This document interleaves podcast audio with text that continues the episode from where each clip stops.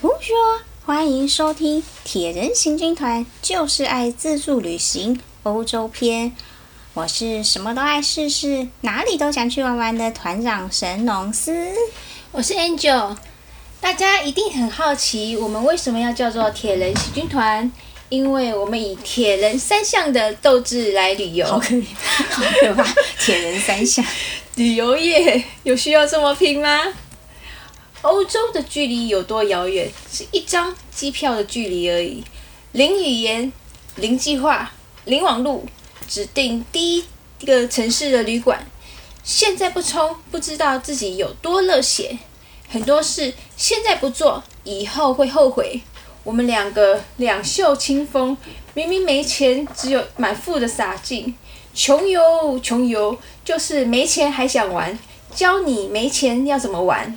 不怕苦，不怕累，只怕没得玩。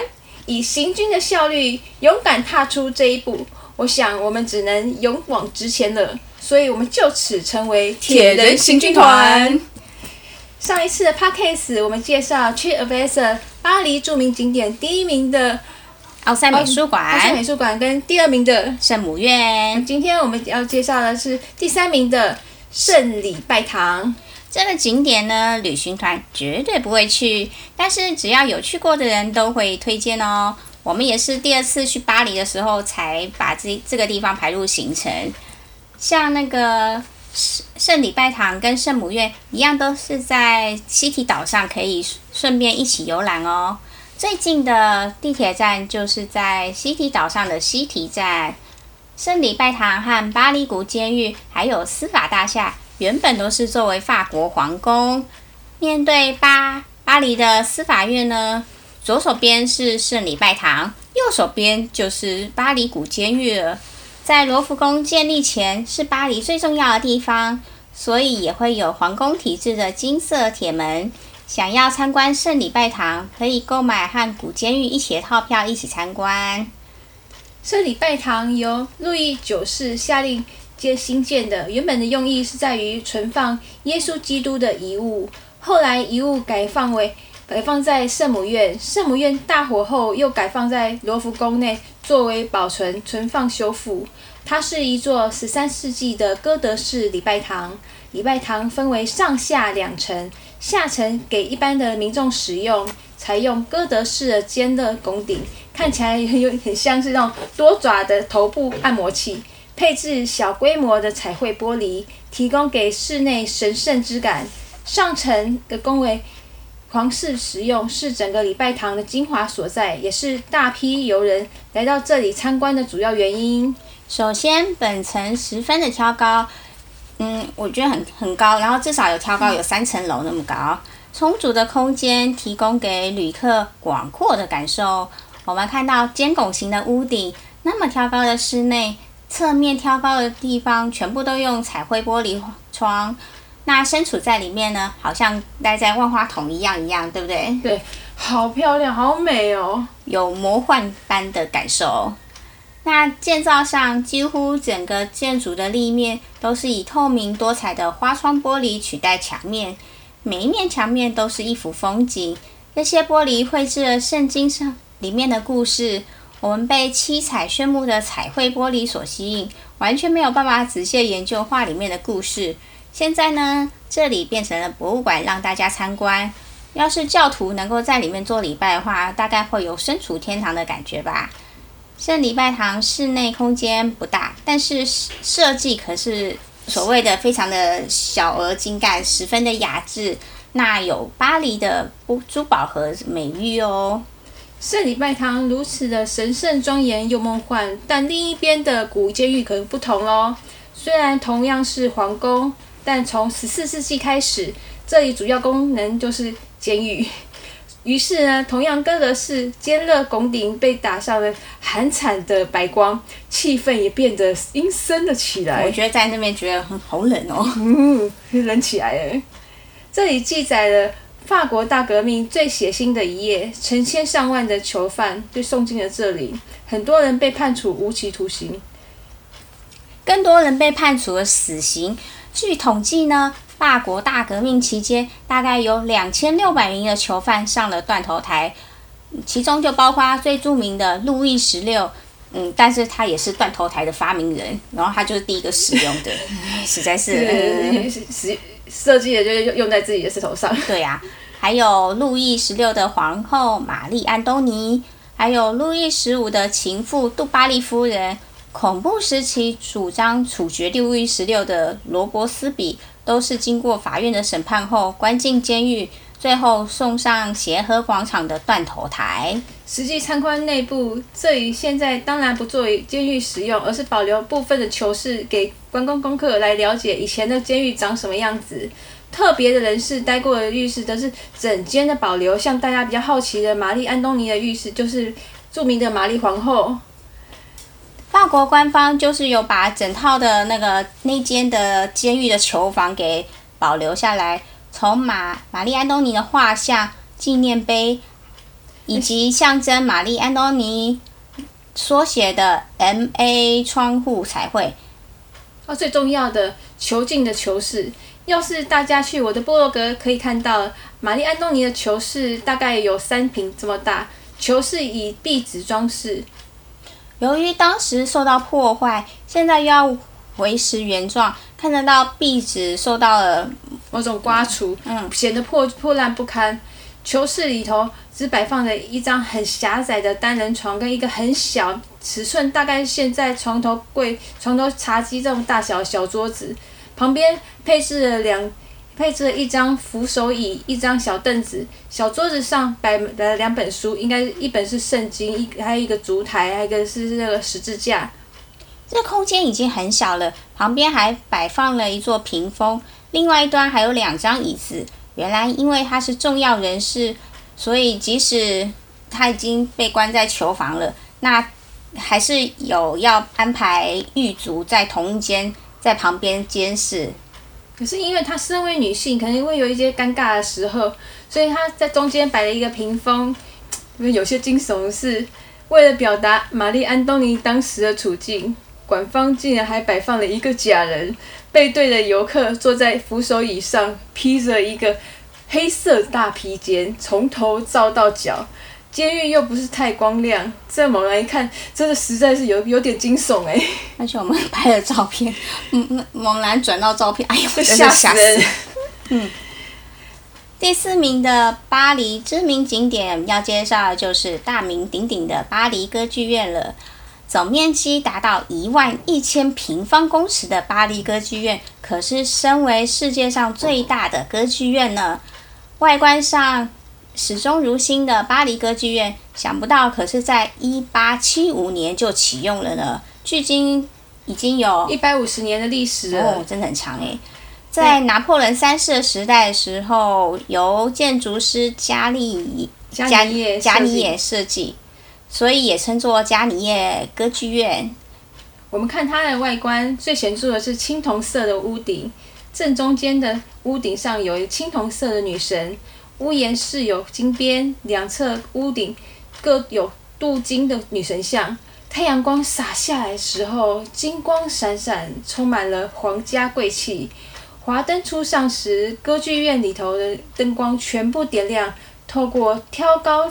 落落地窗映照里面歌舞升平、衣香鬓影的欢乐气氛。但是在建成的时候，可是经过重重险阻、困难万分的状况，才能把歌剧院的工程完成。首先在动工的时候，发现地基下竟然有条地下河流。接二连三的战争与革命，更是拉高了建筑经费。好不容易完工后。一八九六年，竟然还发生水晶吊灯因为机械故障而掉下，砸死了那正在观赏歌剧的观众。哦、好恐怖，恐怖，惊悚！这几项特点被曾经担任过记者的卡斯顿勒胡结合，他在一九一零年的时候写成了离奇、惊悚又凄美的爱情故事《歌剧魅影》。水晶吊灯原来是被魅影动手脚砸下来观来伤害观众。那河流呢？就是魅影划着小船去载着女主角克里斯汀通向她的地下王国。若从凯凯旋门要去歌剧院的话，很简单，只要搭乘红色的 RERA，只要一站就能抵达，非常的简单。另外，九号线的塞少少塞昂拉法叶站也在附近。巴黎歌剧院所在的 Opera 站本身是个交通十分繁忙的地区，机场巴士也在这里下车。更重要的是，后门的对面就是让女人失去理智的拉法叶拉法叶百货。那 我我我有一次是呃下了飞机以后，然后直接坐上机场巴士，那终点站跳下巴士啊！天哪，对面竟然是拉法叶百货，然后我就拖着行李箱 继续晃，对，直接进去拉法叶百货去逛街了。那第五名就是国人很熟悉的埃菲尔铁塔。它为了在巴黎举行的万国博览会所而建立的，它是为了纪念法国大革命发生百年，在一八八九年落成，高度有三百二十四公尺，一直是地球上最高的建筑，一直到一九三零年被纽约的川普大楼给超越。原本只是作为博博览会的临时设施，年限只有二十年，但是啊。你想想看，它实在那么漂亮，由于建成的效果实在是太好了，可以想说，可以说是想到浪漫巴黎就联想到它，它可是巴黎最具代表性的美丽标的呢。政府也可以用如此高耸的塔身作为电波塔以及电视塔，因此它就永久的树立于塞纳河畔了。埃菲尔铁塔一共有三层，第一层距离地面有五十七公尺，大概就是十九层楼这么高。第二层呢，离地面就有一百一十五公尺，就到了三十八层楼高。第三层就最高了，离地面有两百七十六公尺，哇，有九十二层楼高呢！这么高？那这些地方，这这三层楼都有电梯可以坐上去，但是呢，你也可以选择爬楼梯哦。太累了，我没办法。嗯嗯，但是不管是爬楼梯还是搭乘电梯，都要先在地面大排长龙之后才能上去。第二层除了是观景台以外，还设有纪念品店跟餐厅。第三层就是户外观景台了，从这里可以毫无阻碍的观赏三百六十度的巴黎全方位的景致。每当傍晚，埃菲尔铁塔会点灯。整座铁塔变成镂空的梦幻建筑。深夜的时候，铁塔还会闪烁着白色灯光，就好像是耶诞树一样，浪漫指数简直就是破表了。可是蛮晚上蛮晚天黑的，可能要到晚上夏天的时候，夏天的时候要到晚上十点多，嗯，十点多十一点才天黑。要前往埃菲尔铁塔的话，RER C 线的埃菲尔战神广场站。和六号线的比尔阿克姆站最近，从凯旋门就可以直接抵达了。在这里要特别提醒哦，这一区都是人烟稀少的公园，尤其大家会为了观赏埃菲尔铁塔，白天跟晚上两种风情，一定会待到晚上。但是切记一定要注意随身安全。欣赏埃菲尔铁塔本尊，除了上去看以外，在旁边的战神广场也有不错的角度哦。附近的夏佑宫有一座高台，从上面看上去，艾菲尔铁塔跟自己差不多等高，拍出来的效果可是最好的哦。建议大家一定要过去拍照。嗯，嗯、呃，那个地方是我当初看韩韩国综艺节目《花样爷爷》的时候看到的，然后他真的拍上去的，他拍摄的效果很好啊，就是那些爷爷，然后一转过头去，完全就跟那。就是完全就是好像一个背景，嗯，背景看板一样。对啊，要不然看那个呃，不可汤姆克鲁斯的不可能任务，他们也有一景是在那个，诶、欸，夏佑宫旁边的高台上看过去，那整个就是，是的最棒的。嗯，要不然你在地面上拍的话，你会跟巴黎铁塔的距离太远，非常遥远，因为它太高了。嗯，还有一个内行人才知道小秘密，也就是。巴黎会在国庆日七月十四号的晚上十一点到十一点半，在埃菲尔铁塔旁边释放烟火。要是专程为了法国国庆日在巴黎停留的话，晚上请一定要空出时间前往巴黎铁塔或者是塞纳河畔观赏国庆烟火，作为最美好的 ending。不要像我们什么都不知道，旅游一段时间，你会就变成说你搞不清楚今天的日期。你发现当天是国庆日的时候，我们那时候还在一早的时候还在法国南部的雅尔，在普罗旺斯那边真的很很南边。因 为国庆日杀到巴黎的时候已经下午了，早上的凯旋门阅兵没看到，商店。那天也公休了，嗯、逛不到街。巴黎的商店会在国庆的时候公休，全部都休息。晚上的时候在旅馆休息的时候，才猛然听到嘣嘣嘣嘣嘣，哦，好大声的放烟火的声音。从旅馆赶过去的时候，哦、要转了一个钟头的地铁，因为我们那时候住太远，太远，太郊区了。地铁要转车，一一转再转，转了一个钟头。我们沿途就会一路听到砰砰砰的烟烟火声，七转八转。出了地铁站，发现烟火放完，什么都没有看到。对啊，出来哎，竟然没有声音了！哎，天哪啊啊！然后就没有烟火了，却迎 来了蜂拥而来的散场观众，车厢挤的都是满满满，已经塞到爆炸了。每个车厢门打开，路口都挤不上去，硬冲上去还被弹得出来，只能放弃。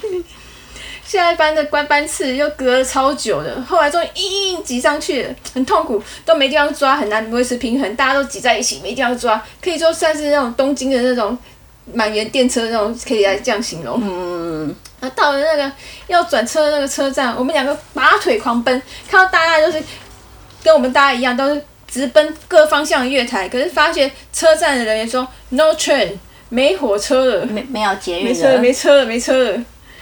啊，塞在地铁站，没没地铁啊，没车就没车啊。国庆日的时候也不会加开。很巧的时候，那一站刚好是巴士底广场。我们在七月十四号午夜来到这个法国大革命的起点。还好我们那天刚好碰上两个一样跟我们一样住在青年旅馆的男生，那我们决定四个人一起行动。凌晨午夜时分，变得很冷。我们是临时决定要出门的，哎，寒风中我也没穿上外套，冷得直发抖。然后四个人一起去等公车，公车显示啊，已经有它有一个显示牌哦，显示即将到站，但是始终没有开发现任何的踪影。等好久，发现各各种公巴士弯到不同的方向，我们这个方向就是没有半台车，然后有有有一个警车呼呼啸而来，然后又救护车又呼啸而来，有有有，甚至连囚车都经过了，就是没有公车。当我想放弃的时候，公车突然奇迹似的出现了。公车一来，大家蜂拥而上，公车挤到再也上不了人。好不容易到我们那一站的时候，公公车司机不知道为什么过站不停，然后到下一站，后来门才开，大家唯恐来不及，要抢着下车。很恐怖诶，我根本就是被后面的人推推下车的。还好我们我真的在那站下，不然我来不及回到车上，我真的哭死。对啊，被 这辆车哦啊，离我们要下车的车站越离越远，越越越远。然后我们四个人飞快冲过街，因为我们那住的那间青年旅馆在巷子里面，然后街上漆黑一片，都暗无路灯，怕。暗处有那有小小啊，我们四个人就一路狂奔回去，好像在逃命，好像逃命一样。七转八，好千辛万苦才回到旅馆，才发现这几个钟头好像什么事情都没有做，可是累得半死，吓得要死，差一点要走路回去旅馆。而且我们回去的时候已经在半夜两点半了，对，已经半夜从十一点到半夜两点半，什么什么、那个、什么事都没做，对，就是在转车。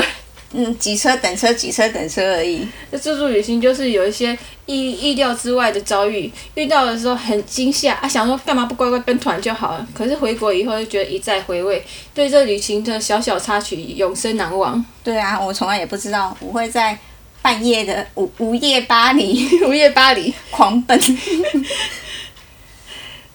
那谢谢各位今天收听我们的铁人行军团。就是爱自助旅行的欧洲篇，今天介绍了三个景点，不知道您对这三个景点有什么心得与感想呢？欢迎到我们的脸书粉丝团，以及在我们匹克邦网志，就是爱试试一起，哎，一起来反映你的心得与感想哦。我们下次见，拜拜。